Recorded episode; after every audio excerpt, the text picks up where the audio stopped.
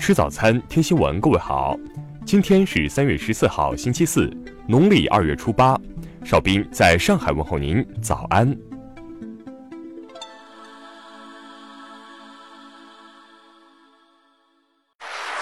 首先来关注头条消息：海南省委书记，拐卖儿童需判死刑，让他们家破人亡。今年两会期间，全国人大代表、公益网站“宝贝回家”创始人张宝燕的建议上了热搜。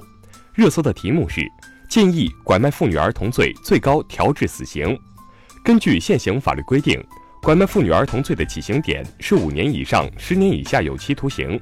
张宝燕说：“起刑点低，对拐卖妇女儿童的罪犯来说起不到震慑作用，对于被拐者家属来说也起不到心理抚慰的效果。”海南省委书记刘慈贵也表示，拐卖儿童应该重判。有的家长为了找孩子，跑遍全国，跑坏好几辆车。我这么大年纪，看寻亲节目都会哭。应该对拐卖儿童的罪犯判死刑，让他们也家破人亡。听新闻早餐知天下大事。中国人民政治协商会议第十三届全国委员会第二次会议在圆满完成各项议程后。十三号上午，在人民大会堂闭幕。我国将在十四号二十四时迎来年内第五轮成品油调价时间窗口。参照当前的原油价格变化率趋势，我国成品油调价将大概率迎来年内首次搁浅。十三号，深交所发布公告，自十五号起暂停长生生物科技股份有限公司股票上市。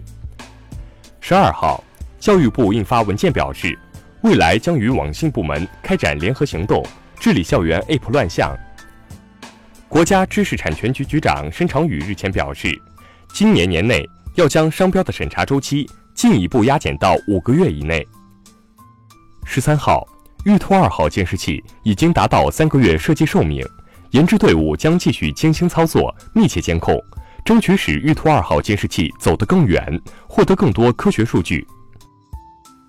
二零一九胡润全球房地产富豪榜显示，中国占总榜单的百分之五十八，遥遥领先其他国家。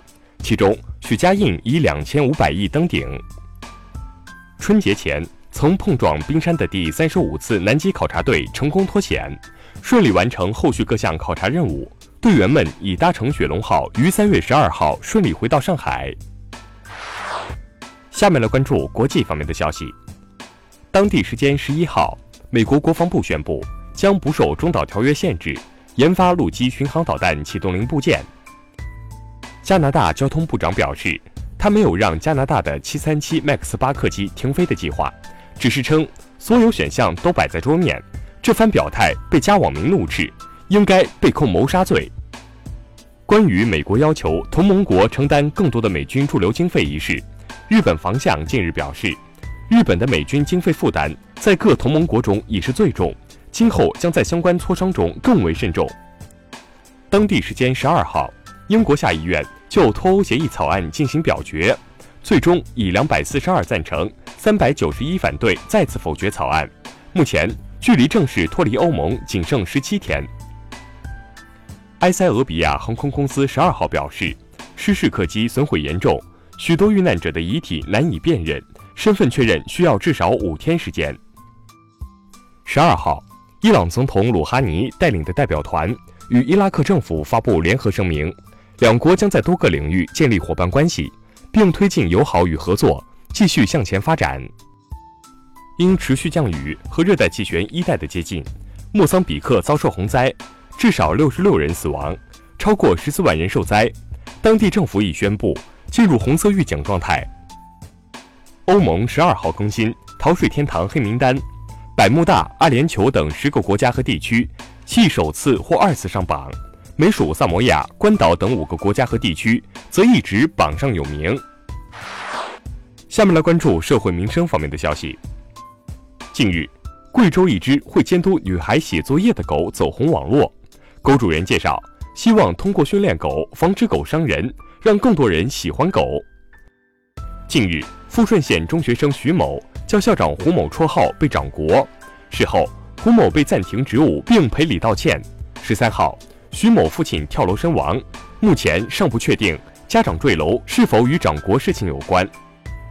因工作不顺心，南宁男子庞某借打砸公交车站牌来解气。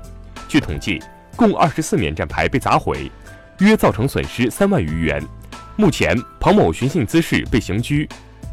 因妻子王某某不肯复合，男子杨某将三瓶化学液体泼向妻子并点火，王某某经鉴定重伤二级。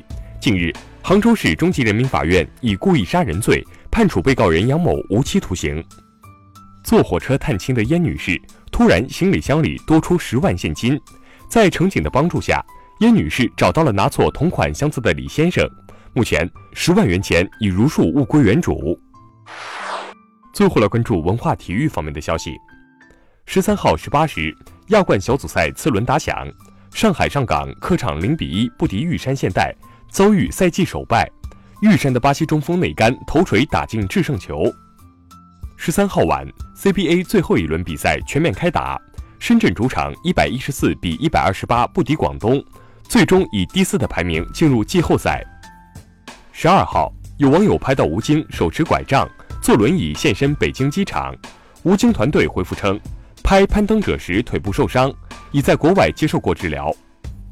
迪士尼将于二十号以七百一十三亿美元的价格收购二十世纪福克斯部分资产，这意味着包括《X 战警》《死侍》《神奇四侠》等 IP 将全部归于漫威麾下。以上就是今天新闻早餐的全部内容。请微信搜索 xwzc 零二幺，也就是新闻早餐拼音首字母再加数字零二幺。如果您觉得节目不错，请在下方拇指处为我们点赞。一日之计在于晨，新闻早餐不能少。咱们明天不见不散。